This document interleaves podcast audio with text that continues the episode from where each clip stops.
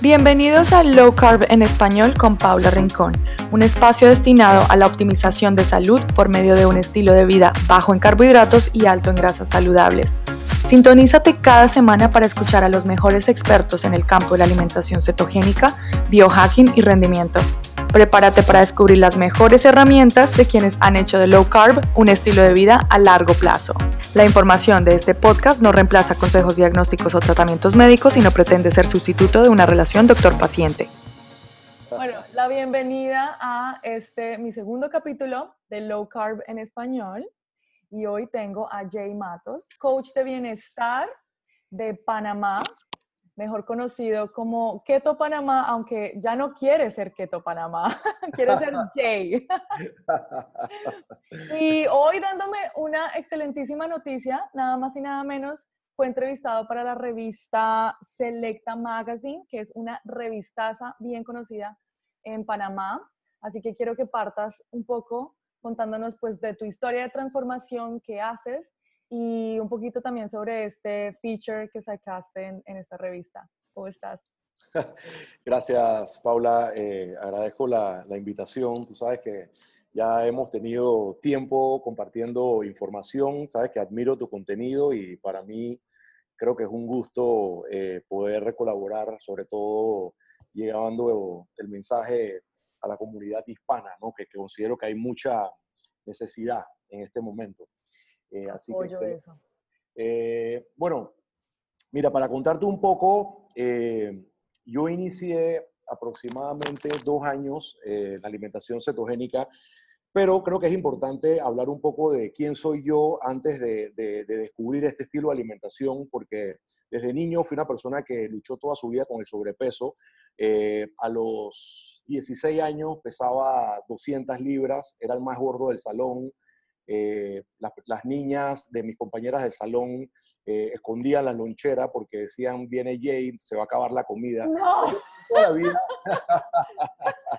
Yo siempre viví con esa, ¿sabes? Ese, ese deseo por querer más. ¿Pero le quitaba solo a las niñas o también a los niños? No, a todo el mundo, a todo el ah, mundo. o sea, los doritos, las galletas, las sodas, lo que había, yo lo comía. Lo devorabas. O sea, siempre pero siempre entendí pues que, que el trigger mío, la, la, relación con el azúcar no era normal. Eh, cuando empecé a los 17 años, empecé a desarrollar una relación muy especial con el licor, sobre todo la cerveza.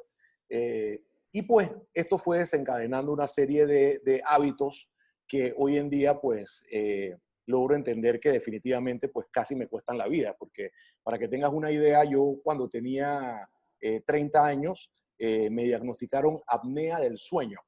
Apnea del sueño, para los que no saben, es simplemente una obstrucción de las vías respiratorias y esto sucede mucho, eh, sobre todo en países Latinoamérica, en donde se queja, de repente se queja el esposo o la esposa, no, mi pareja ronca, pero no, el, ronquido hay que examinarlo, porque si tú te quedas dormido y tienes un episodio que se llama la apnea del sueño, en donde te quedas dormido y dejas de respirar, probablemente tengas demasiada grasa acumulada en el cuello y esto cause una obstrucción. Entonces, esto genera ese cansancio que uno tiene al día siguiente.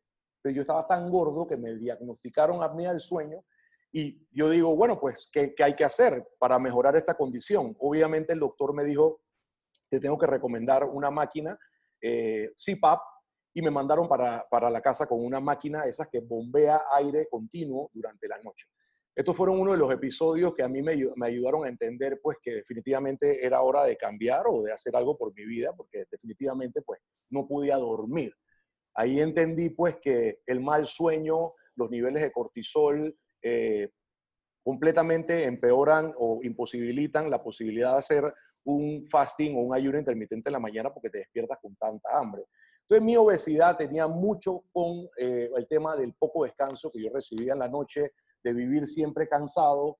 ¿Cuánto pesabas, como para tener un contexto, y, cuánto mides?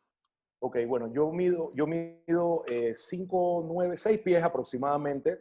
En ese momento pesaba 297 libras. ¡Wow! 297 libras y talla 42 de pantalón, imagínate. Talla 42 de pantalón. Increíble. Eh, y bueno, esos fueron uno de los fondos que yo toqué en mi vida, pues que digo, en ese momento yo hacía la típica dieta, tú sabes, eh, iba desesperado donde una nutricionista, por favor, ayúdame. Me hacían, a mí yo era especialista matándome de hambre. Yo agarraba y de repente eh, hacía una dieta de dos semanas en donde comía, tomaba agua, eh, comía pollo sudado, ensalada, no comía absolutamente nada del día y era una manera de bajar 20, 30 libras en, en, en unos meses. simplemente pues buscando la solución rápida pero nunca conseguí una manera sostenible de, bajar de peso.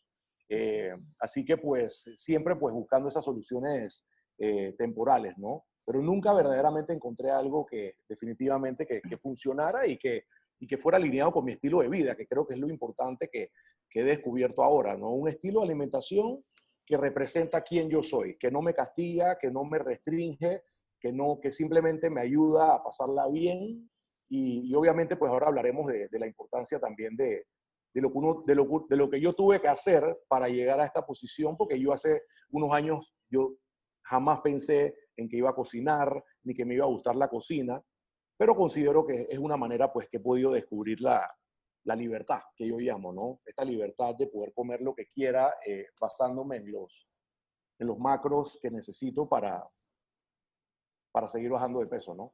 Exactamente, sí, bueno, y la otra vez que estuvimos hablando bastante, me estabas contando que para ti fue muy importante hacer una bien definida línea entre eh, estar en low carb y eh, cetogénica. Llegaste a cetogénica, esto fue con lo que lograste la transformación, pero em, tu proceso te hizo darte cuenta que el hecho de quizás intentar irte por un tiempo a low carb era el detonante que te llevaba a salirte completamente, a desbordarte nuevamente, a los antojos, a, descontrolarte, a la, a la, falta de esa libertad que estás mencionando en este momento.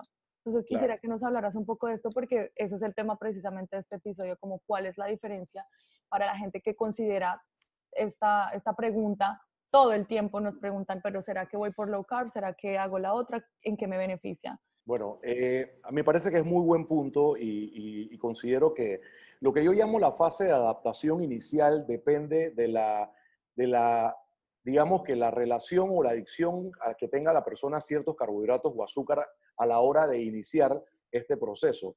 Porque si hablamos de una persona común y corriente que inicia su día comiendo, eh, como aquí en Panamá, avenas, eh, granolas, pan integral, uvas, mangos, de repente unas dos horas después agarra la cremora con el, el, jarabe de maíz, azúcar refinada y pica algo más, almuerza de repente arroz, porotos, eh, plátanos, maíz, de repente pica algo más en la tarde. Digamos que una persona estándar aquí para más se alimenta de 400 gramos de carbohidratos al día.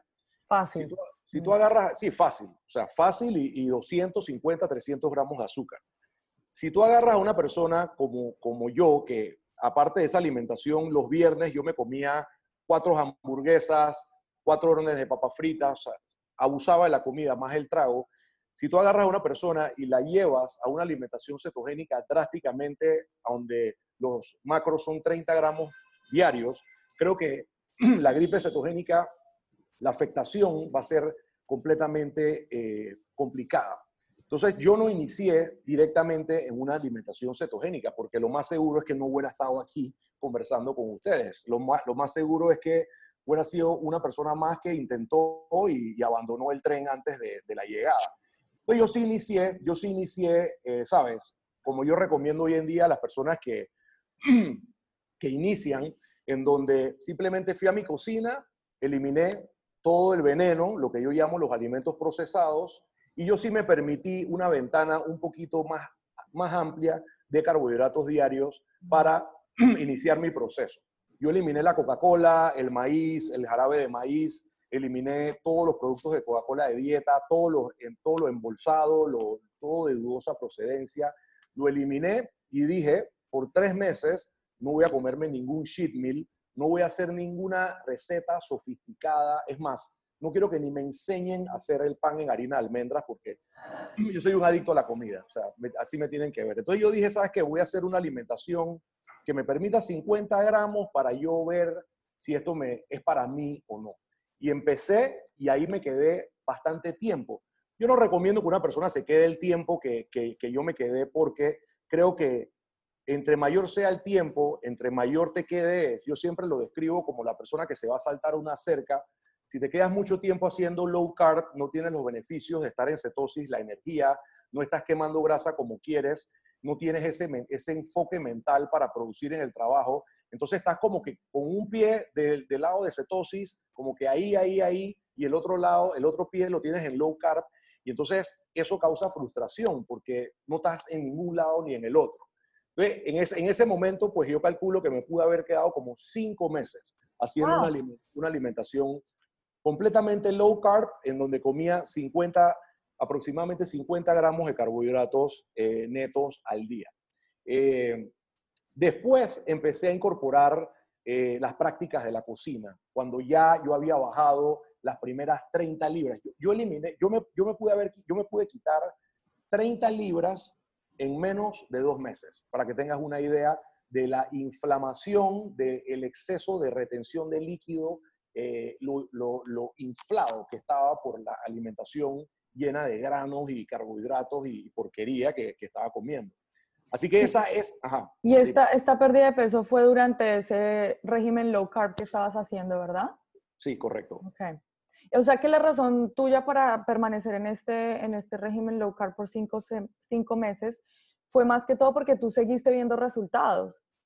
Sí, correcto. Seguí viendo resultados, eh, pero más allá, yo creo que cuando yo pasé por la etapa de la desintoxicación inicial, en donde pude eliminar esos alimentos que no solamente estaban causando el sobrepeso, pero me estaban afectando toda la parte cerebral. O sea, yo no me había dado cuenta lo afectado que estaba mi sistema eh, nervioso, sistema psicomotor, la manera que interactuaba con las personas, yo no me daba cuenta. Y esos primeros meses para mí yo creo que fueron importantes porque tú sabes, cuando tú te quitas 20 libras de encima, 20 libras de encima, tú mismo ganas un poquito más de autoestima, ganas un poquito más de seguridad y en ese momento, pues yo siempre estoy agradecido a una persona que, que, fue la persona que me presentó el método low carb cetogénico Inclusive, eh, Matt Gallant fue, ayer salió el podcast eh, Dave Asprey, están hablando de enzimas digestivas y diferentes cosas, pero yo siempre estaré agradecido con esta persona porque él fue la persona que me, ayudó a ver la luz en ese momento y, él me lo dijo, hey, con, con, que tú hagas una alimentación low, low carb, tú vas a poder bajar de peso, simplemente tú debes saber cuándo necesitas hacer esa transición. Esa transición creo que es importante pues que, que la gente sepa cuándo deben hacerla. Y creo que eso varía mucho según la persona, porque sí va a llegar un momento en que posiblemente la persona se estanque. Porque obviamente, digo, no estás usando cetonas, no estás quemando grasa y, ya llega un momento que el cuerpo te dice, ¿sabes qué? Eh, ya con lo que estás haciendo no voy a bajar más, eh, tienes que hacer otras cosas, ¿no? Y en ese momento, inclusive, yo no era experto haciendo ayuno intermitente, es más, yo me dedicaba a desayunar lo que podía comer y como a los tres meses yo empecé a practicar el ayuno intermitente eh, de una manera eh, gradual, no como un castigo, como yo veo que, algunas personas lo, practican. Pero, ¿sabes? Entendiendo la, importancia de mejorar la relación con mi cuerpo y ver la comida de una manera completamente diferente. Creo que eso fue parte de la conciencia que fue agarrando y la verdad fueron cinco meses excelentes. Hoy en día yo les recomiendo a las personas que de repente, dependiendo del caso, hagan un, mes de adaptación, dos meses, pero máximo tres. Y, ya luego analicen, pues, si en verdad están preparados para, hacer el switch, ¿no?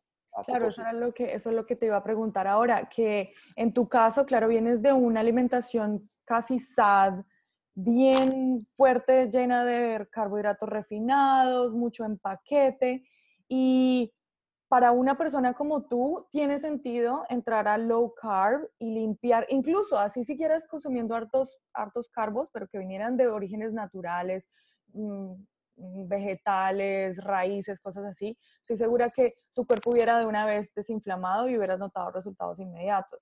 Hubieras podido incluso hacer una transición menos estricta. Sí. sí. Pero para una persona que, digamos, ya venga palio o algo así, tú opinas y en tu trabajo, tú también recomiendas que la gente entre en low carb para empezar antes de transicionar a keto?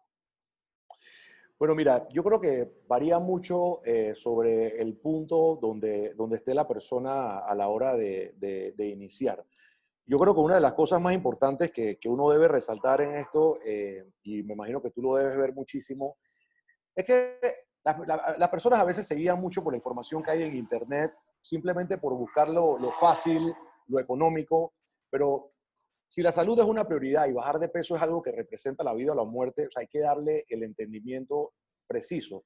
Entonces, dependiendo de dónde está la persona en cada momento, considero que, que se, debe hacer, se debe preparar una transición de repente que vaya en más armonía con su cuerpo o hacerla de otra manera. Por ejemplo, las personas que hoy en día me dicen, mira, Jay, yo he hecho keto, pero la verdad, eso a mí no me funciona. Ok, perfecto. Cuéntame un poquito sobre cómo es tu alimentación durante el día ok, eh, desayuné cinco o seis tiras de bacon, eh, no comen vegetales, se comieron cinco tupos, cinco paquetes de queso todos los días.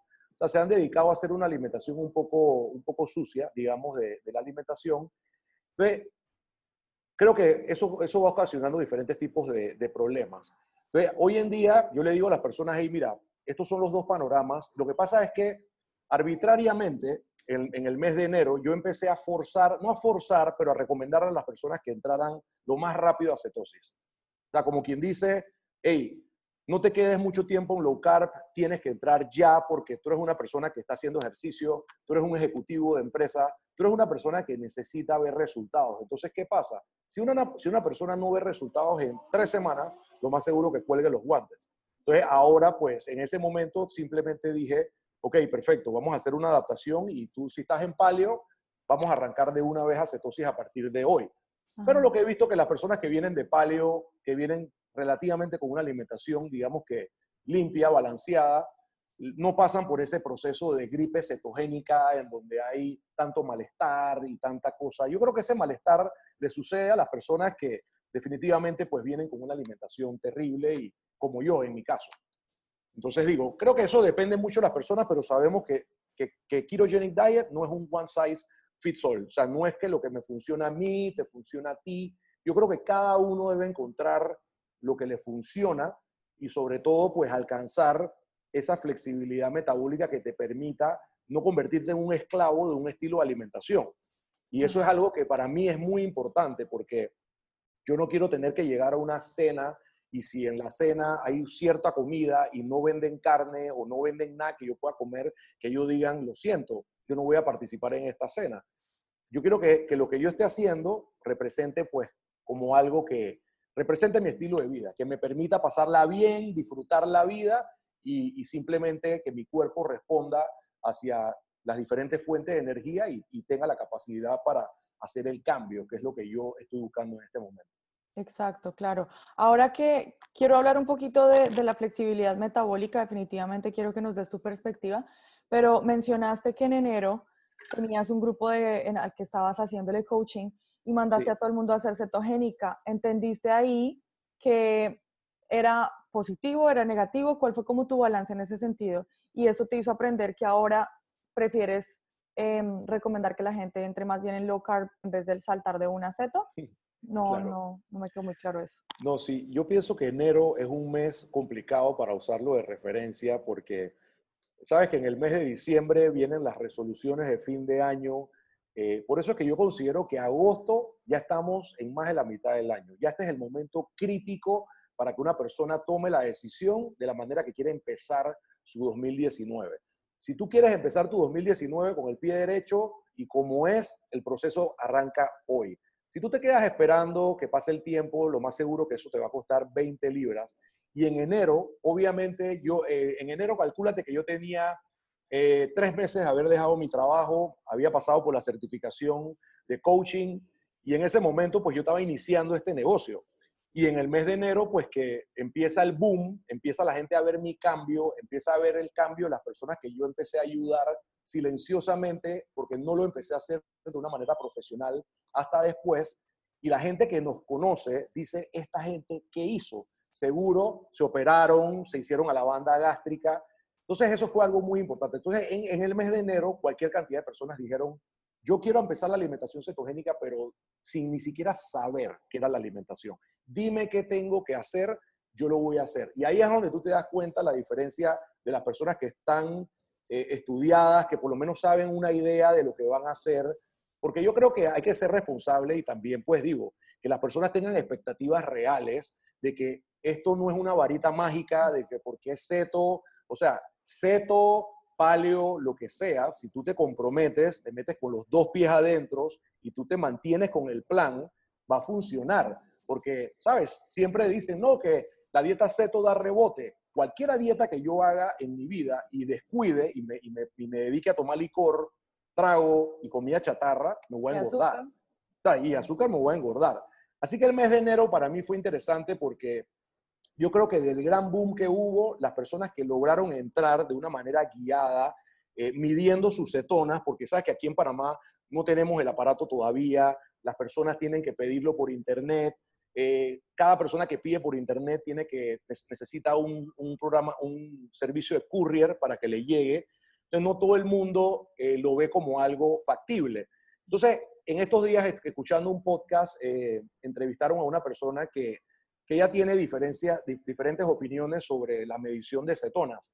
Porque claro, nosotros queremos medir qué es lo que está pasando en nuestro día a día, pero una persona que está empezando, que de repente no tiene ese, ese capital de, de inicio, dice, oye, mira, los productos son caros, la dieta es cara, tengo que pagar por un servicio de coaching y aparte me está diciendo que tengo que comprar un aparato de 100 dólares. Entonces ella dice pues que eso es una barrera más. Yo no lo veo como una barrera porque sí considero pues que, que yo eh, prefiero medirme, medir, medir mi glucosa, medir mis cetonas para en base a eso tomar hacer, determinar qué tipo de plan voy a desarrollar ese día, eh, qué tipo de ayuno voy a hacer.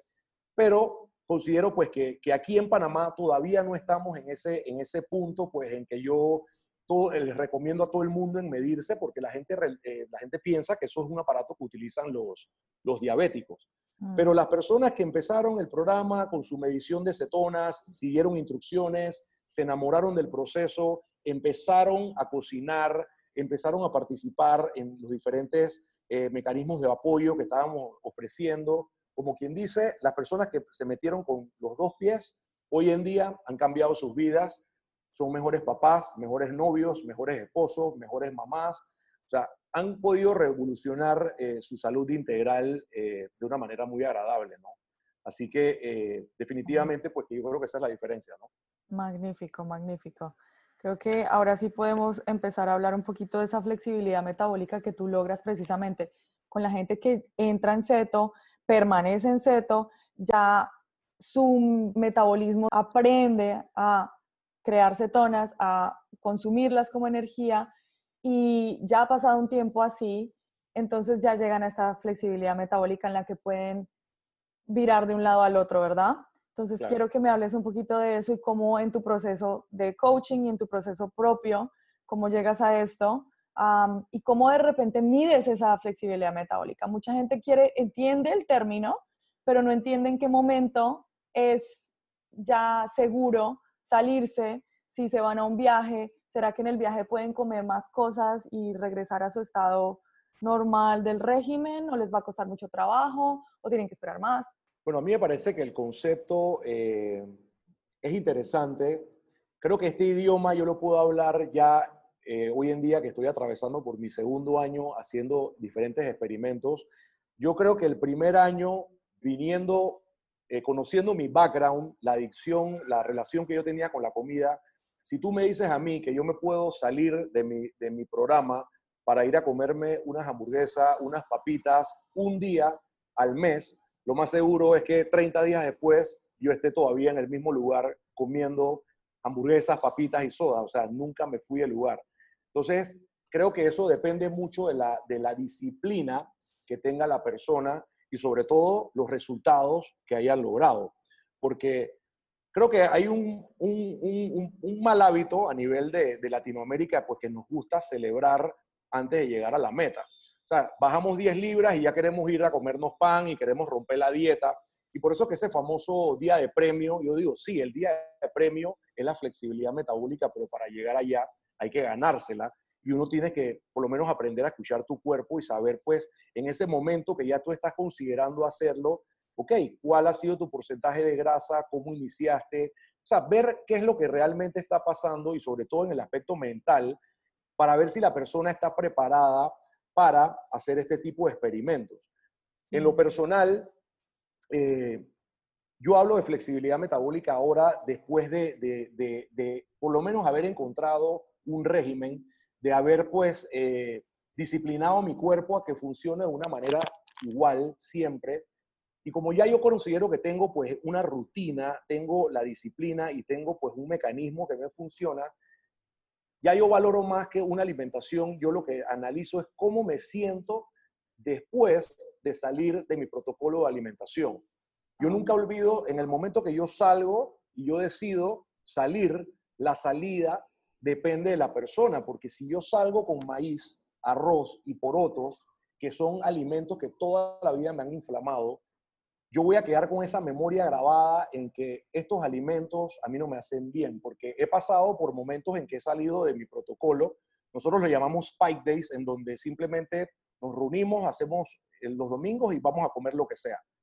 Pero hay ciertos alimentos en que tú sabes, ese biofeedback, ese, ese mensaje que te da tu cuerpo después de cada comida, en donde prácticamente te dice, hey Jay, en verdad, esa comida, por favor, no me la des más, porque, o sea, estás acostado, quedas acostado en coma, no te puedes mover.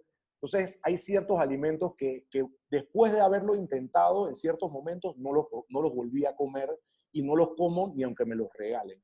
Y ahí entran mucho las miniestras, el plátano, el maíz. Son alimentos que a mí me caen mal.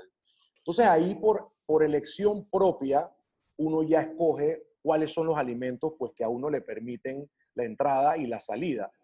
A mí en lo personal, por ejemplo, una manera en que yo salgo eh, responsablemente eh, es con el sushi, por ejemplo. O sea, si yo de repente eh, voy a hacer un, un, spike day de estos, yo me preparo tres días antes, digo, por lo menos, ok, ya sé que he bajado de peso, ya sé que es un solo día, una sola comida, no viernes, sábado y domingo, porque muchas personas se quedan en, el evento del fin de semana y simplemente yo lo hago entre 12 del día y 2 de la tarde. Yo nunca trato de salir de cetosis después de las 7 de la noche ni después de las 8 de la noche, porque como nunca he sido de buen sueño, mis niveles de cortisol se disparan en la noche entonces, si busco esa alimentación pesada, eh, lo más seguro que me va a costar tarde, voy a estar bloated, voy a estar inflamado, hinchado. Entonces, eso me va a costar querer romper la dieta al día siguiente también, porque voy a amanecer con ese, ¿sabes? Ese, ese, ese fight or flight, ese estado mental en que, bueno, si ya la rompí ayer, voy a romperla hoy de vuelta, entonces eso desata una serie de comportamientos que he estado en esa posición.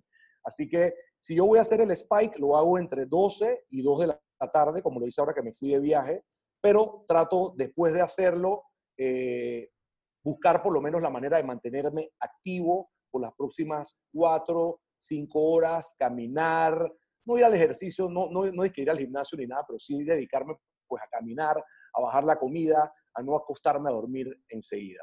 Y obviamente al día siguiente, una buena ventana de, de, fasting. Y ahí sí, pues obviamente la medición de cetonas, pero claro, yo creo que todo depende del momento que la persona decida salir, cuánto tiempo tiene la persona en cetosis sin haber salido, que creo que eso es lo importante.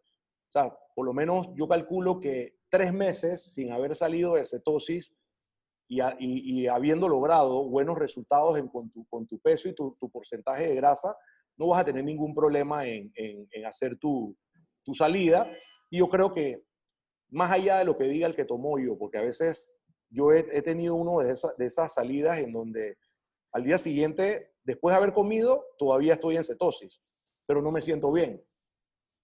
Buenísimo punto. Demasiado valioso todo lo que has dicho, porque has hecho toda la tarea laboriosa de llegar a este punto donde ya conoces exactamente tu cuerpo, identificaste los ingredientes, los alimentos, sabes con qué te puedes dar gusto y con qué no, tienes la ventana de tiempo en el que puedes saber que es más seguro, más sano hacer estas saliditas y cómo volver el siguiente día. Además, algo que me gusta más que todo lo que, lo que has dicho es que estás midiendo mucho es cómo te vas sintiendo, cómo tu cuerpo reacciona a esto, tu claridad mental, me imagino que estos son eh, métricas subjetivas que estás llevando. Sí, eh, yo en los últimos meses, una de las cosas que más he visto, cómo impacta eh, la glucosa, aparte de la alimentación, he estado haciendo muchos experimentos, decidí comprarme cinco paquetes de, de, de strips de glucosa y cinco paquetes de cetonas porque eso fue parte del experimento que yo hice antes de irme de viaje para saber, para entender mejor el comportamiento de ciertos alimentos que yo incluyo en mi rutina diaria y que a mí no me estaba cuadrando porque habían picos de glucosa en ciertas horas del día. Entonces empecé a hacer resultados. Para em tener un poquito de contexto, ¿tú hace cuánto empezaste dieta ceto? Yo empecé la dieta cetogénica, eh, eh, bueno, low carb seis meses, tengo la dieta cetogénica un año y cuatro meses. Y empezaste, bueno, para los que no saben, tú te fuiste para Rusia al Mundial, estuviste allá un mes completo, ¿verdad?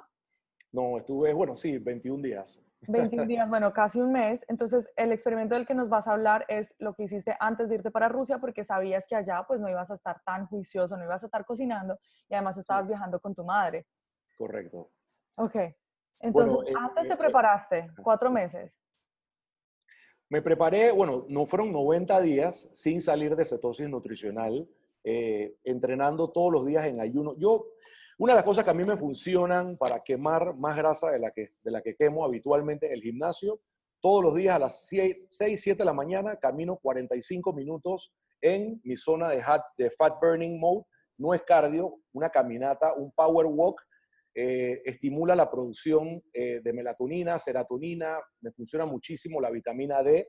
Yo creo que hay mucha relación entre la vitamina D y, el ayuno y las cetonas. Creo que hay una buena combinación. Entonces, eh, yo, yo empecé con esta rutina, ok, me voy de viaje en tres meses, voy a caminar una 45 minutos en la mañana y en la tarde, 4 y 5 de la tarde, estaba haciendo pesas. Porque cabe recalcar que en el momento pues, que yo bajo 80 libras, yo estaba bajando de peso, pero me estaba, o sea, me estaba escurriendo, estaba pareciendo un macarrón, no me gustaba. Yo dije, ¿sabes qué?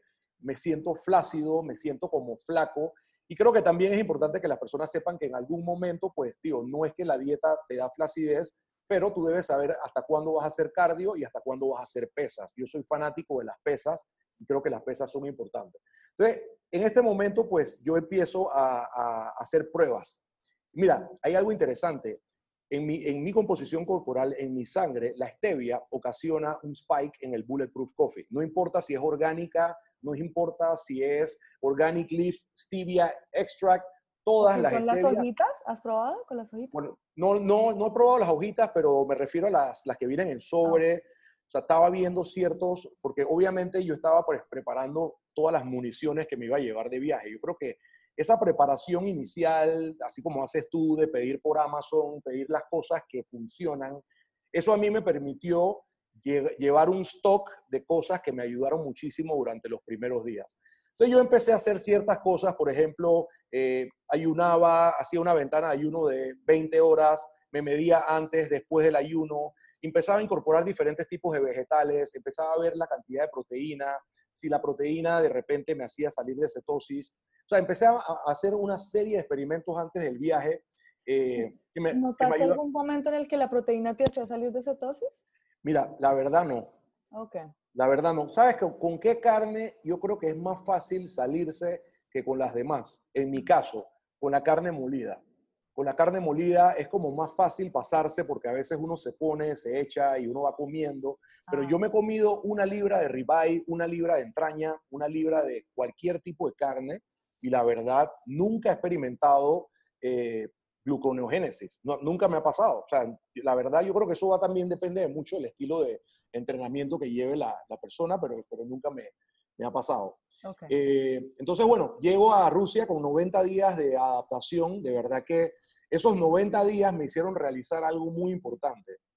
Verdaderamente quiero yo buscar la flexibilidad metabólica porque me sentía tan bien he estado creo que en la mejor condición de mi vida en esos 90 días que hice, o sea, hay, ayunos 20 horas, dos comidas al día, no, nada de antojos, durmiendo bien, on fire en el trabajo, o sea, activo. Y eso fue un momento porque pues, a mí me dio a entender que yo estaba haciendo las cosas anteriormente a medias. O sea, como de repente haciéndolo, pero no de una manera tan estricta. O sea, te hablo de que traté de mantenerme lo que, lo que considero óptima el ketosis para una persona que hace ejercicio. Yo estaba en, digamos que en 1.5 a 1.8, 2, ahí me mantuve por, por, los tres meses. Y bueno, ya obviamente, eh, antes de, de, salir de viaje, ya yo estaba planificando pues cómo iba a ser ese comportamiento, porque como hemos hablado, ¿no? Y a mí, me, a mí, si a mí me sueltan la soga y, y, y me dejan por ahí y nadie me ve, lo que estoy haciendo es probable que, que me vaya a desatar. y devoras los panes, me has dicho fuera de cámara. Devoro todo y, y yo me di cuenta que por más que yo haya bajado 100 libras, yo honro la persona que yo era. Yo creo que esa persona todavía existe, está dentro de mí y, y siempre que, que, a mí se me olvida, aparece. O sea, aparece por ahí como, como un monstruo que se come toda la, la, la, comida. Pero eso es bueno, eso es bueno porque, porque te ayuda a, a respetar un poco más lo que estás haciendo. Claro. Yo creo que lo más importante, mira, tú sabes que cuando uno viaja hay, hay, cosas muy importantes que uno tiene que tomar en cuenta, sobre todo si eres una persona que duermes mal como yo. Yo, yo duermo seis horas máximo durante el día. Hay personas que necesitan ocho horas de sueño, yo con seis horas estoy bien. Pero esos niveles de cortisol yo estaba viendo que estaban impactando la producción de cetonas en la mañana, estaban causando picos de glucosa. Y obviamente a la hora de preparar una maleta, uno ve el pasaporte, obviamente esa noche es sumamente tétrica cuando vas a viajar a Europa, el estrés. Obviamente yo dije, bueno, el plan es el siguiente. Voy a ayunar en el avión, creo que eso es lo principal que una persona tiene que hacer cuando hace vuelos tan largos, porque esa presión te hace retener líquido. O sea, esa, eso es lo que te hace llegar a tu destino. Vienes de comer mal en el avión, vienes de comer porquerías, vienes con la inflamación, la, eh, la hinchazón de haber dormido mal, el jet lag, entonces cuando llegas te metes una hartada y eso se desata. Yo sí fui muy programado en que dije no a la comida del avión, no a la comida del aeropuerto, me llevé, eh, me llevé mis, mis municiones, me llevé bastantes eh, MCT powder, polvo MCT, me llevé las cápsulas MST me ayudaron muchísimo a mantenerme un poco más enfocado y me llevé todo tipo de cosas para la maleta para simplemente no tocar la comida del avión. Y no, es que eh, hasta el momento no conozco un solo avión que tenga comida que no sea una porquería. Todo, hasta Exacto. los huevos los mezclan con virutas de pan y con ¿Ah, papas y uy, sí. No, no, no, por lo menos pero en tú, los viajes que yo he ido. Pero tú también te vas armada con tus municiones, ¿no? O eso o ayuno. Los viajes para mí es el perfecto momento de hacer un ayuno, porque claro. es que no hay nada, o sea, lo único que tú puedes encontrar en un aeropuerto que medio eh, se encasille o es pedazos así como de pollo, eh, pechugas o cosas así, y el café, café negro. Sí. Prefiero ayunar. sí, y ayunar y bueno, yo, eh, a, a, mí el tema del sueño, por ejemplo, yo no soy de dormir en los aviones, yo no cerré ah. el ojo hasta llegar a Alemania, no lo cerré. Y ya créeme que ya venía con ese síntoma de que empezando a velarle la comida a la gente alrededor, porque en, en ese vuelo te sirven, creo que son dos comidas y bastante licor. La gente se, se atraganta en licor para quedar pasta out y quedar regado. Yo, yo no ¿Cuántas horas son? Son 13 horas para ah. luego cambiar el vuelo a, a de 5 horas a, a, Moscú. Claro, de razón. Entonces, ya pues en ese momento te puedo decir que las últimas cuatro horas yo estaba ya desesperado, estaba como que no aguanto, no aguanto, pero, pero bueno, ya creo que eso fue lo, lo peor del viaje al, al, inicio, pero obviamente cuando llegué a Alemania eh, es como decir el Disney World de la persona keto, porque hay mucho, mucho jamón, mucho bacon, mucho... O sea, en todos los aeropuertos te venden todo tipo de jerkies, cosas que puedes comer. Y ahí, fue, ahí cuando llegué, hice una compra para los próximos 20 días y obviamente comí, ya rompí el ayuno en el, en, en el aeropuerto, me empecé a sentir bien, yo tenía mi, el que tomó yo lo tenía en mi maleta, eh, muy bien la producción de cetonas, un poco alta la glucosa también por todo el estrés del viaje, pero lo importante, yo creo que dependiendo de la cantidad del, de días que sea el viaje, o sea, si tu viaje es de siete días, tú te tienes que tratar de portar bien los primeros cuatro días hasta, claro. que, hasta, que se nivele, lo, hasta que se nivele el cortisol, hasta que tú puedas llegar a tu destino y descansar. O sea, porque si no descansas, estás tomando una mala decisión. O sea, estás en ese modo, me explico, vienes con esas hormonas, grelina, leptina, completamente alteradas. Nada de lo que comas te va a dar saciedad. Así que yo creo que es importante, ok, si mi viaje son cinco días, me voy a portar bien los dos, tres primeros días. Si, si, no, si estás considerando no mantenerte en el protocolo cetogénico, porque yo jamás lo contemplé. O sea, yo, yo, jamás contemplé que iba a estar eh, en, en, todos esos países eh, dentro de cetosis nutricional. Así que pues trato, me mantuve bien los primeros seis días ayunando, eh, ayunando un día sí, un día no. Cuando sabía que habían paseos largos, habían diferentes tipos de excursiones, no ayunaba porque prefería tener, tú sabes, un bulletproof, unos buen, un buen omelette, porque creo que eh, porque ese, ese desayuno me quitaba esa, ese antojo de empezar a querer a romper la dieta. Y obviamente, pues ya a partir del día 8 ya vino el desorden, ¿no? y ese desorden se compuso de todas las delicias rusas.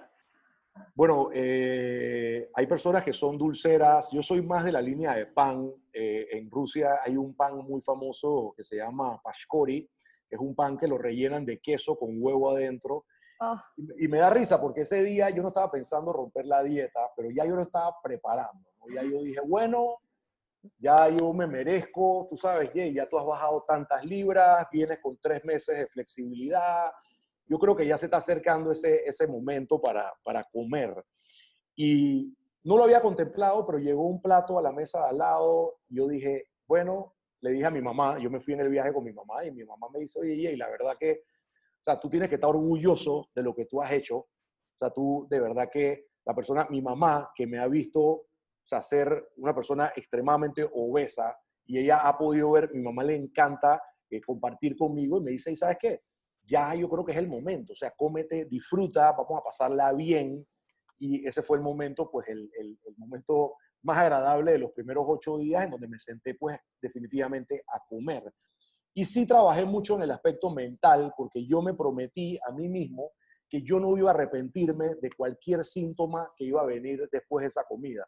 Porque sabes que después de un atracón viene esa victimización de que, ay, ¿por qué lo hice? Lo, lo arruiné, la dañé. Yo dije, hey, yo me mentalicé y dije, yo voy a practicar la gratitud por este plato. Yo estoy agradecido de estar con mi mamá en Rusia. Yo me merezco este plato y si me cae mal, me da diarrea, lo que sea, es lo que, o sea, eso estaba destinado a pasar. Y me comí, o sea, comí delicioso, o sea, comí delicioso increíble, me comí varios panes de esos, me comí dos platos más, postres, no tomé Coca-Cola porque hay cosas como Coca-Cola que yo ni siquiera... Sí, exacto. O sea, cosas ricas de verdad, cosas sabrosas. Eh, pero nada, o sea, eso fue a las 2 de la tarde, recorrimos eh, la ciudad de Moscú después de la caminata, yo iba viendo mi Fitbit, 20 mil pasos, pero yo sentía que después de esa comida, yo todavía estaba o sea, yo no, esa comida a mí no me hizo nada. O sea, yo comí, seguí caminando, me tomé un café, llegué al hotel, glucosa estaba como en 128 aproximadamente, por debajo de 140. Al día siguiente me acosté a dormir, dormí bien y al día siguiente sí hice un OMAD fasting, one meal a day, no comí absolutamente nada hasta las 7 de la noche y monitoreando, pues, obviamente apenas me despierto, me monitoreé las cetonas y todavía estaba en, en, cetosis. Al día número 7. Wow. O sea, que, que, pues ahí fue donde yo entendí, yo, wow, de verdad que qué capacidad ha tenido mi cuerpo de, yo sentí ese día que mi cuerpo agarró esos carbohidratos, esa azúcar y la desechó. Yo, yo, no, estoy, yo no estoy acostumbrado a funcionar, yo, yo funciono con grasa o sea, yo funciono con grasa, azúcar, carbohidratos, ¡buf! La botó y eso se desapareció. O sea, yo no sentí que eso hizo ningún, ningún impacto en, en, mi, en mi, día y, y, obviamente pues esperé estar de vuelta en cetosis nuevamente y ese día sí fui y bajé al gimnasio porque dije definitivamente que uno no puede, mala alimentación, hacer eso, esa flexibilidad metabólica debe ir acompañada por lo menos de un par de caminatas, algo de ejercicio, porque de lo contrario, pues el, el aumento de peso será mayor. Pero bueno, sí, sí, sí, sí tuve mis mi par de episodios en cada país que visité, eh, lo hice, pero siempre con la mentalidad de, de, que, de que, bueno, esto pasó y listo, ¿no? Ya sí te puedo decir que para cuando el paseo estaba llegando a la final, cuando llegamos a Suecia, Suecia es muy famoso por los, por los helados. Eh, ya como que comerse un helado era algo de que, bueno, voy a comer un helado. Ya sí te puedo decir que si el, si el paseo hubiera sido por 10 días más, lo más probable es que yo me hubiera terminado subiendo 10, 15 libras. Porque sí estaba ya al final, eh, estaba un poco desatado, lo confieso. O sea, había, estaba perdiendo un poco la conciencia, ¿no? Ya se me había olvidado todo. No. Y, por eso es que es, importante cronometrar y, y tener claro que la cosa puede ser un día, dos días, pero no, no cinco, seis, siete. O sea, ya, es más, debo confesar, de regreso, de regreso Frankfurt, Panamá, me comí la mitad de la comida del avión. De regreso, porque ya no tenía conciencia. O sea, ya yo tenía la mentalidad de que, bueno, eh, normal, yo regreso a mi protocolo el lunes. Y lo hice, digo, no es que me comí toda la comida, pero lo que te digo es que eso sí es importante, que yo tenía un plan estructurado de regreso apenas tocara la ciudad de Panamá, y ese plan sí fue importante porque ahí sí empezó otro proceso de desinflamación, mucho vinagre, sidra de manzana, mucho cúrcuma, mucho jengibre, mucho descanso, mucho ejercicio y mucho ayuno. Y creo que con esas herramientas, pues al final me subí 0.3% de grasa corporal y, 3 libras en 21 días en, en, Europa. Eh, y como te estaba diciendo en antes, yo creo que las harinas, las azúcares en, en, esos continentes definitivamente que a mí me parece que son menos inflamatorias que las que tenemos acá en Panamá y seguramente Estados Unidos, porque si yo hubiera hecho eso en Nueva York o inclusive en Miami, que son países que yo, yo sé que me he subido, cada vez que voy me subo 10, 15 libras. Entonces considero que allá los alimentos no son tan procesados porque la verdad no, no fue algo que me, que me que causó tanto daño, ¿no? No, claro, claro. Y todo lo que me estás contando me siento absolutamente identificada. Yo que recién llego de Chile, nos pasó casi que la misma historia, igualito. O sea, yo me fui, bueno, estuve dos meses en Chile. Te puedo decir que mi primer mes y medio estuve supremamente juiciosa, me llevé el quito mollo, pero me llevé poquitas tiras, entonces revisaba no todos los días, pero cada vez que revisaba, tetonas altas, no, buenísimo, súper juiciosa, o sea, estaba cocinando en la casa, mi amiga le fascina, donde me estaba quedando le fascina cocinar, entonces ya estaba cocinando todo y quería también estar en el régimen conmigo. Y ya llega el punto en el que uno dice, estoy a punto de volverme, yo como que tengo que probar las cosas deliciosas de acá, ¿verdad? O sea, claro, había probado ciertas cosas, pero muy en moderación, o sea, todo era probadito, todo era, qué rico, ok, ya estuvo y la gente estaba alrededor mío sorprendida, ¿no? Pero tú eres muy juiciosa, pero es que el sushi sin el arroz. Y Chile es un país bien, bien acomodador de esas requests. En todo lado se les hace súper normal que la hamburguesa sea el plato, que no te dan pan, o sea, no te cuestionan, como así pasa aquí en Estados Unidos. Claro. Y claro, empieza exactamente igual que tú. Empiezas tú poquito a poquito, bueno, ¿sabes qué? Yo me voy a comer todo el plato. Eso sí, el pan para mí no, no, pero para mí es más las frutas el dulce, las frutas, el chocolate y para mí es más como el maíz, por ejemplo. A mí el maíz en Sudamérica sí me gusta, en Estados Unidos es horrible. Sudamérica tiene un sabor súper intenso. Y en Chile uno de los platos típicos es una cosa que tiene, es, un, se llama pastel de maíz, pastel, ¿sí? claro, sí, es como, sí, es como Es una cosa horneada, sí, es una cosa deliciosa de maíz. Y empieza, eso fue el trigger para mí de quererlo todos los días. Ok, bueno, voy a comerlo todos los días.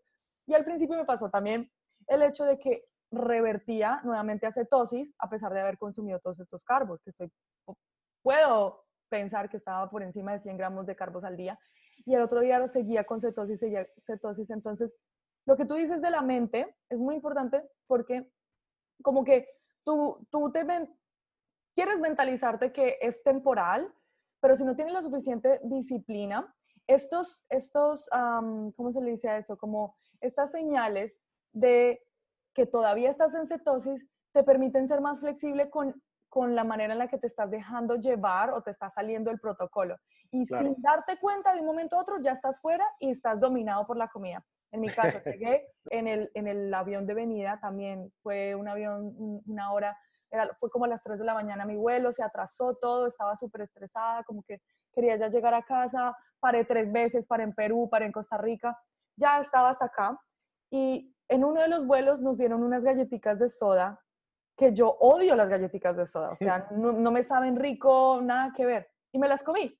pero es como eso que tu cerebro ya no está, ya no está mecanizando, claro, ya no tienes ese control. Y por eso me gusta que traes todos estos puntos súper válidos, que tienes una disciplina pre, durante, post, tienes un plan de regreso. Y eso fue lo que precisamente hiciste cuando llegaste. Entonces, cuando llegaste, estuvimos en comunicación, me contabas que, que, pues nada, que habías, habías tirado la toalla prácticamente para regresar, muy conscientemente, y que estabas haciendo algo mucho más eh, como holístico, que incluía muchísimos más ingredientes, junto con el ayuno. Y ahora también estás posteando muchísimo en las redes sociales sobre el keto limpio, que me encanta, me encanta ese concepto que estás trayendo, llenísimo de vegetales. Entonces me gustaría que hablaras un poquito como de esa transición de vuelta y también qué es lo que estás promoviendo ahora en la actualidad. Sí, bueno, yo, yo creo que la, todo, todos hemos pasado por una etapa en donde la alimentación al comienzo, que uno, uno empieza este estilo de vida, ¿sabes? Una manera de hacer los vegetales. Imagínate una persona que no come vegetales odia los vegetales, porque siempre hay personas que yo atiendo que dicen, bueno, yo no como esto, no como esto, no como esto, no como esto. Entonces, una manera de hacer esto agradable es empezar a gratinar las cosas. Yo tuve un tiempo que yo todas mis, recetas iban con crema, heavy cream, eh, eh, mezclado con queso, ¿no? Todas iban selladas con queso. El pan, el, el pan keto, lo hacía con queso crema, mantequilla y queso. Llegó un momento que yo estaba comiéndome calculado eh, cuatro, tres, cuatro paquetes de queso por semana. Tres, cuatro paquetes de bacon también por semana. Entonces, al comienzo, claro, uno dice, bueno, se puede comer queso. Ya eso es algo que yo he cambiado un poco de mi lenguaje, porque inclusive las personas que, que, trabajan con nosotros de por A o B razón, el queso ya empezó a ser porcionado. Pero en el programa limpio, el queso de vaca no está permitido en, este, en esta nueva información. Estamos viendo muchos mejores resultados con el queso de cabra, de oveja, por la diferencia de la proteína A1, A2, que tiene mucho menos caseína y sabes que es, menos inflamatoria. Porque aquí en Panamá hay muchos ganados que son alimentados por maíz. Entonces, tú estás haciendo una alimentación cetogénica y estás comiendo un queso que viene de una vaca, de un, de un ganado alimentado por maíz. Entonces, yo empecé a sentir eh, mucha inflamación. Entonces, claro, yo sé que al comienzo, pues las personas dicen, oye, pero bueno, pues hay que hacerlo más agradable y todo, pero cuando uno ya pasa el proceso de adaptación, cuando uno ya ha bajado de peso, uno ha logrado bajar el porcentaje de grasa gradualmente y uno va a llegar un momento que yo llegué y simplemente mi cuerpo dejó de quemar grasa. simplemente paró, no había más quema de grasa. ¿Esto lo medías, lo vienes midiendo de qué manera? ¿Como peso o como medidas? Con medidas, de, con medidas de grasa, medidas de porcentaje de grasa, utilizando las herramientas que te he dicho, Scope, que al final no es que sean, como estábamos hablando antes, no es que sea tan preciso como un DEXA, pero igual sirve de referencia. Claro, eh, mientras uses el mismo instrumento y te mides todo el tiempo con lo mismo, exacto, exacto. es una buena forma. Entonces, y más allá del peso, eh, en mi caso, pues estaba empezando a sentir diferentes tipos de, inflamaciones abdominales a la hora después de, hacer este tipo de recetas. Sí estaba viendo que la producción de cetonas se estaba viendo afectada y yo dije, pero espérate, o sea, yo estoy cambiando un hábito por otro. Ya no tengo el hábito de comer comida chatarra, ahora tengo el hábito de comer bacon, queso y mantequilla. Más nada, mi alimentación no era limpia. Entonces, si tú sacas una matemática, una calculadora, mi alimentación era Bulletproof Coffee con dos cucharadas de ghee butter, dos, dos scoops de MCT powder en la mañana, haciendo ayuno o no. Después quería el mediodía, agarraba chuletas eh, sumergidas en aceite de MCT o mantequilla, los aceites sumergidos en más grasa, de repente un pedacito de keto bread que tenía queso, en la noche lasaña de un poquito de vegetales, pero todo gratinado, yo empecé a sentir ciertas eh, afecciones en mi cuerpo, empecé a sentirme un estancamiento en donde simplemente yo dije, espérate, ¿por qué yo estoy haciendo algo mal? Porque yo tengo 41 años y más allá de la pérdida de peso, yo tengo que entender pues eh, que yo necesito crear un sistema digestivo fuerte, yo tengo que preocuparme por la microbiota, tengo que ver que más allá del peso hay otros factores que están en riesgo aquí y llegó un momento que no me empecé a sentir bien. O sea, no me empecé a sentir bien. Yo calculo que yo estaba comiendo arriba de 5.000 calorías al día. de grasas. Sí, sí. Y cetonas, por eso te digo, hay este término que, a mí me gusta mucho en particular. Eh, no persigue cetonas, persigue resultados. Porque tú sabes, claro, o sea, es, como quien dice, estoy en 5, no estoy haciendo ejercicio, no estoy comiendo bien, pero las cetonas dicen que yo estaba en, esos tiempos en las cetonas altísimas, la glucosa baja, pero yo no me sentía bien. O sea, yo me sentía que no estaba haciendo algo eh, limpio, algo agradable. Y también empecé a conocer personas que te dicen, oye, pero ven acá, eh, a mí me gustaría hacer una alimentación cetogénica, claro, restringiendo carbohidratos y azúcares, pero oye, ven acá, yo veo que tú no compartes mucho sobre los vegetales, como que tú sabes que hay, hay vegetales que son eh, ideales para el sistema digestivo, como que yo empecé a, empecé a ver, investigar diferentes cosas, empecé a ver otros panoramas y fui haciendo obviamente los experimentos en carne propia para ver, como te dije, tengo 35 días de no comer eh, queso de vaca y eso para mí ha sido fabuloso, eh, porque sí he podido bajar porcentaje de grasa corporal y pues ahora lo que hago es que, por ejemplo, he creado la rutina en donde los lunes hago la, ensalada esta, el Bika Salad, en donde simplemente me dedico un día, empiezo la semana comiendo un cerro de verdes, ¿sabes? Mucha arúgula, brócoli, pimentones, espinacas, o sea, exceso de vegetales eh, y prestándole un poco más atención sobre todo a la selección de las carnes, porque yo considero que también estaba comiendo, a mí me encanta el puerco. Yo puedo comer puerco todos los días de mi vida. Todos los días puedo comer puerco. Entonces siento pues que también habían otras cosas, otros tipos de comida que yo no estaba comiendo, que estaban pues estimulando el proceso de hacer esa versión más limpia, sardinas, salmón, pescados. Yo siempre he visto esas comidas como aburridas. Yo, soy, yo, yo, yo, yo parto más de la línea carnívora. Yo soy toda la vida he sido carnívoro y me, me va mucho más siendo carnívoro y, los alimentos me dejan mucho más satisfecho que los pescados. Pero definitivamente, pues que, que, hice esa transición y la verdad, personas mayores de 40 años han visto resultados más rápidos con esos pequeños eh, eh, ajustes. Entonces, claro, hay que entender algo. Una persona que ya tiene más de tres meses en la alimentación cetogénica y toma licor de vez en cuando, debe saber que si esa persona quiere iniciar una versión más limpia, debe prestarle atención a que ese proceso inicia por una desintoxicación hepática. Porque tú sabes que el hígado es la herramienta más importante de nuestro cuerpo. Hay personas que abusan de licor los fines de semana, tienen al hígado produciendo cetonas. Si le metes esa, esa, esa recarga de grasa, llega un momento que el hígado dice, espérate, ya estoy como aturdido, o sea, no estoy funcionando efectivamente.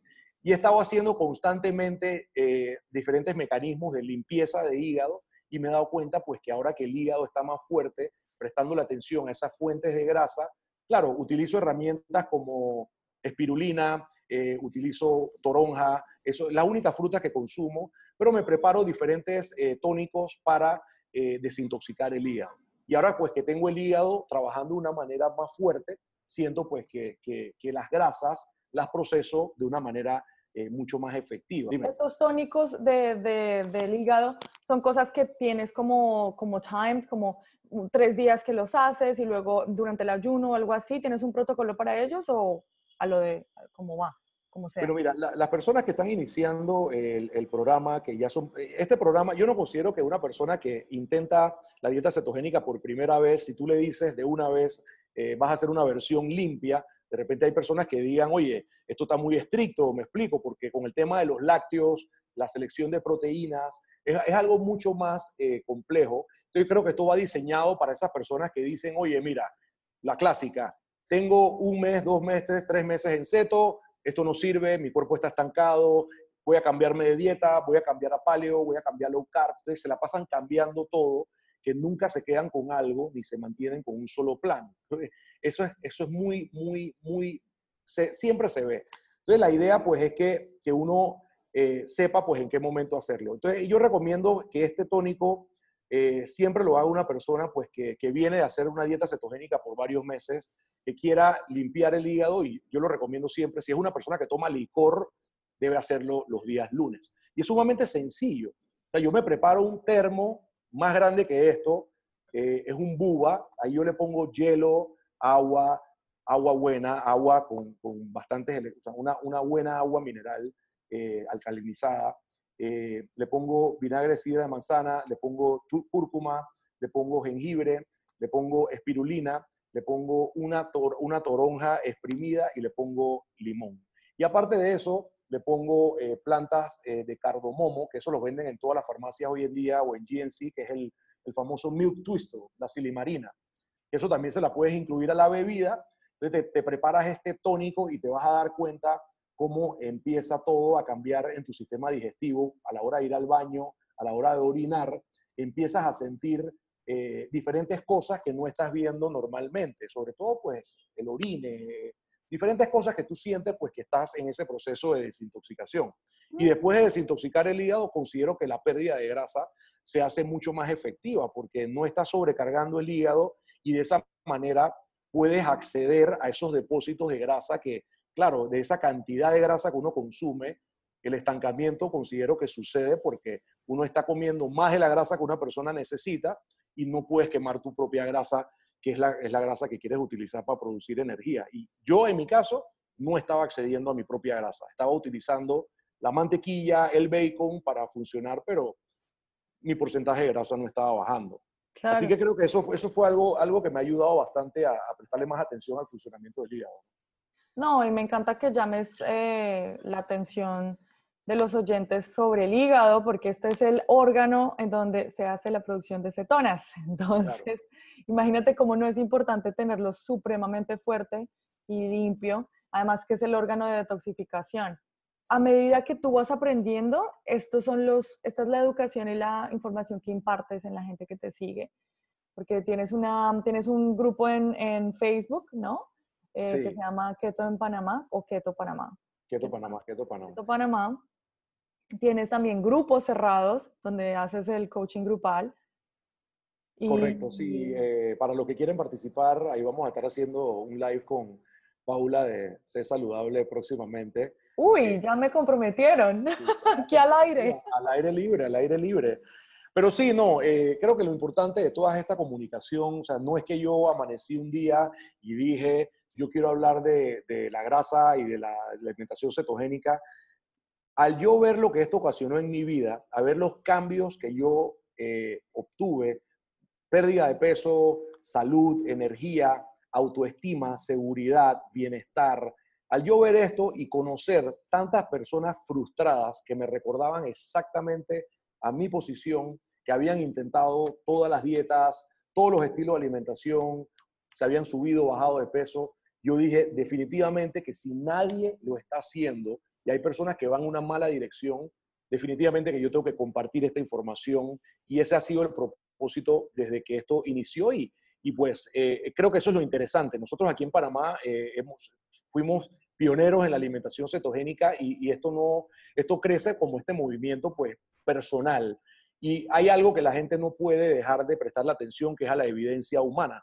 Cuando tú ves evidencias, personas, familias transformadas, a mí me llaman mis clientes y me dicen, Jay, yo tengo otro, la, esposa de Gaby me llamó hace tres días y me dijo, Jay, yo tengo a otro esposo. O sea, mi esposo no es el mismo que yo tenía hace ocho meses. Entonces, esa es la gratificación que uno siente eh, eh, y, justifica la misión de querer ayudar, que no es que, o sea, eh, todo lo que es la estructura, la plataforma, perfecto, eso es algo, un valor agregado de uno hacer algo que uno realmente disfruta y, es la pasión.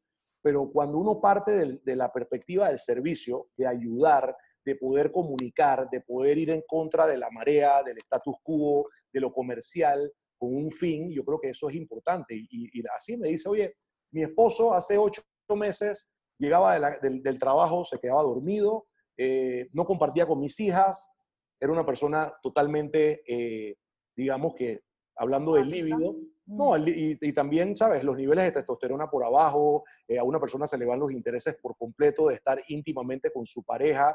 O sea, mm. nos vamos encasillando en este mundo paralelo que no existe, ¿no? Entonces, eso es interesante porque, tú sabes, ves a las personas teniendo otro tipo de vida.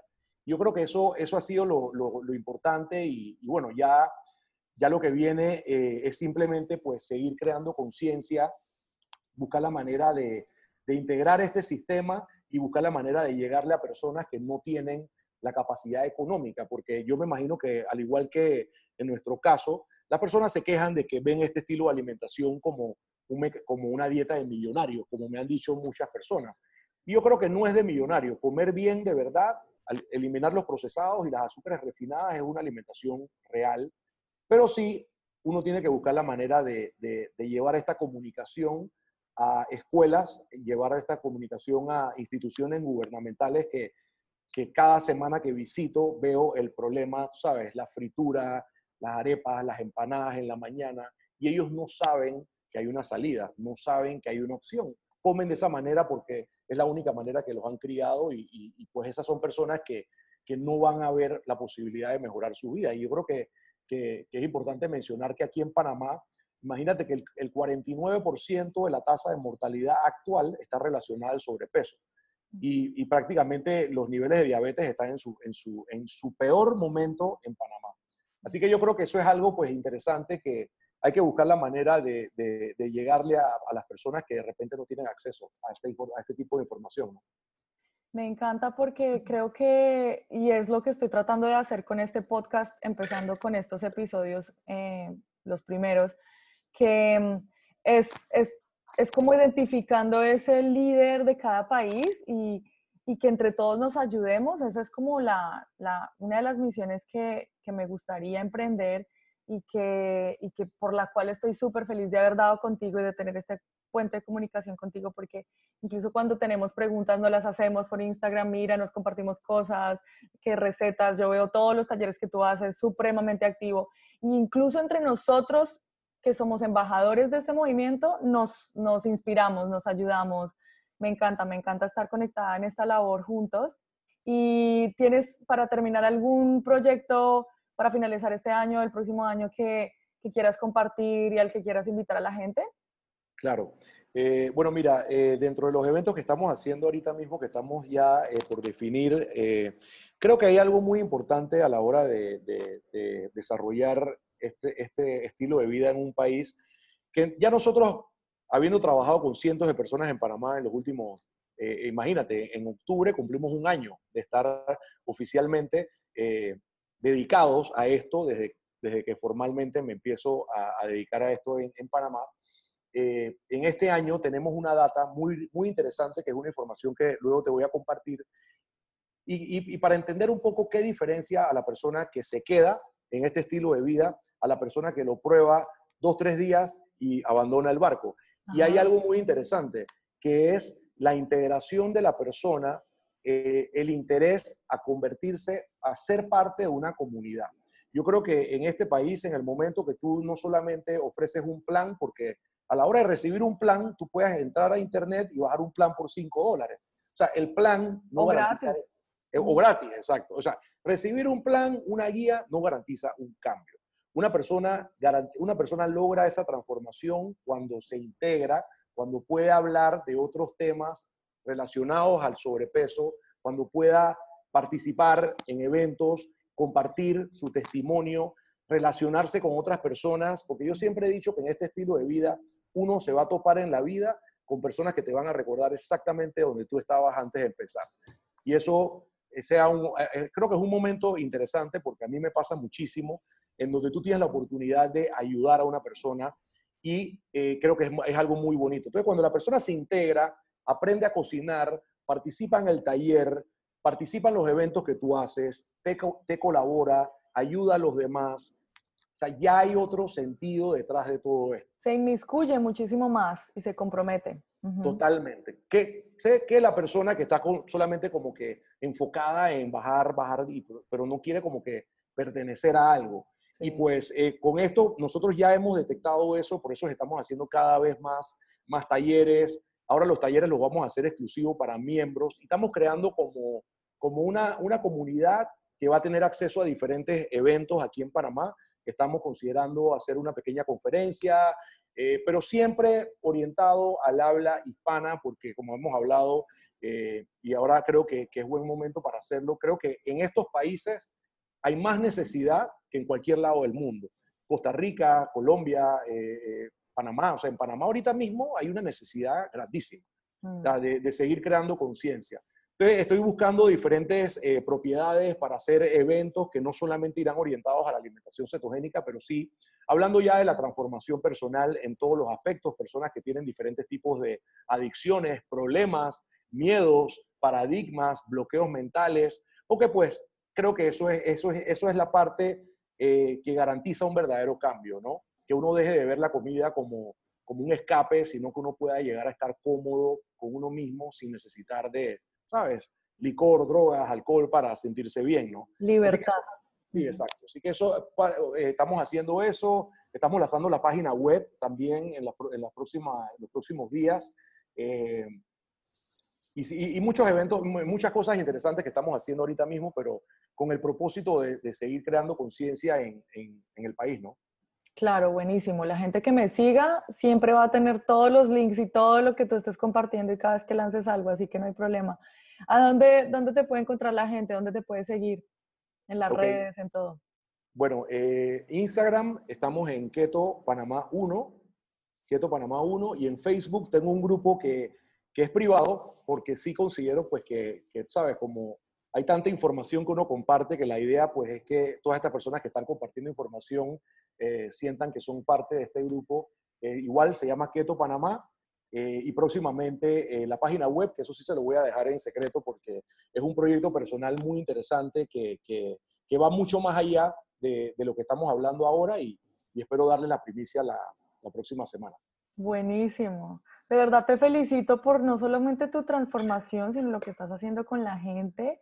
Sí. Y, y, pues bueno, salud por todo lo que viene para adelante y por todo lo que vamos a hacer. Hay muchísimas cosas en el horizonte para hacer juntos.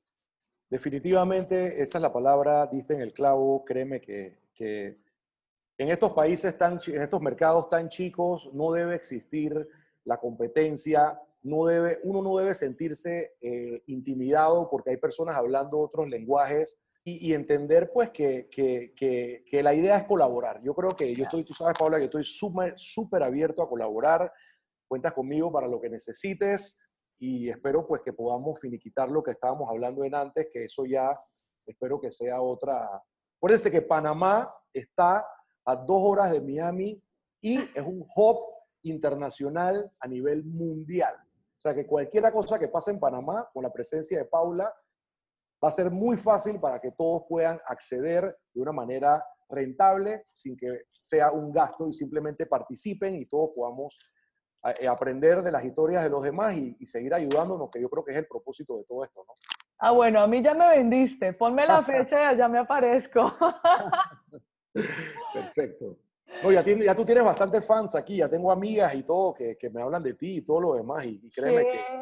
¡Qué sí, rico! Sí, ¡Qué bueno! pues... Y felicidades por la, por la participación en Low Carb USA. Eh, y de verdad que, tú sabes, yo sigo viendo toda la parte y yo creo que para este programa eh, limpio que estoy desarrollando, eh, me parece que puedes también apoyarnos en todo lo que es la parte de la microbioma, el sistema intestinal y toda tu área, ¿no? Así que... Oh, me encantaría. Creo que, me, que aquí la idea, pues podemos... Eh, las personas que van a ser parte de algo, todos debemos ir en la misma dirección y que, y que tengamos un propósito, ¿no? Así que yo creo que, que, que estamos en buen momento, así que estén pendientes que vamos a hacer buenas cosas, yo estoy, estoy, seguro. Y antes de que se termine el año, Paula, para que sepas, te agradezco el tiempo, eh, sabes que cuentas conmigo para lo que necesites. Y tú conmigo. Y también sé que vamos a estar todo el día viendo para ver qué está pasando en nuestro mundo cetogénico. Exacto. Un abrazo y gracias por estar aquí. Un besito gigante. Un abrazo. Cuídate. Ok, bye bye.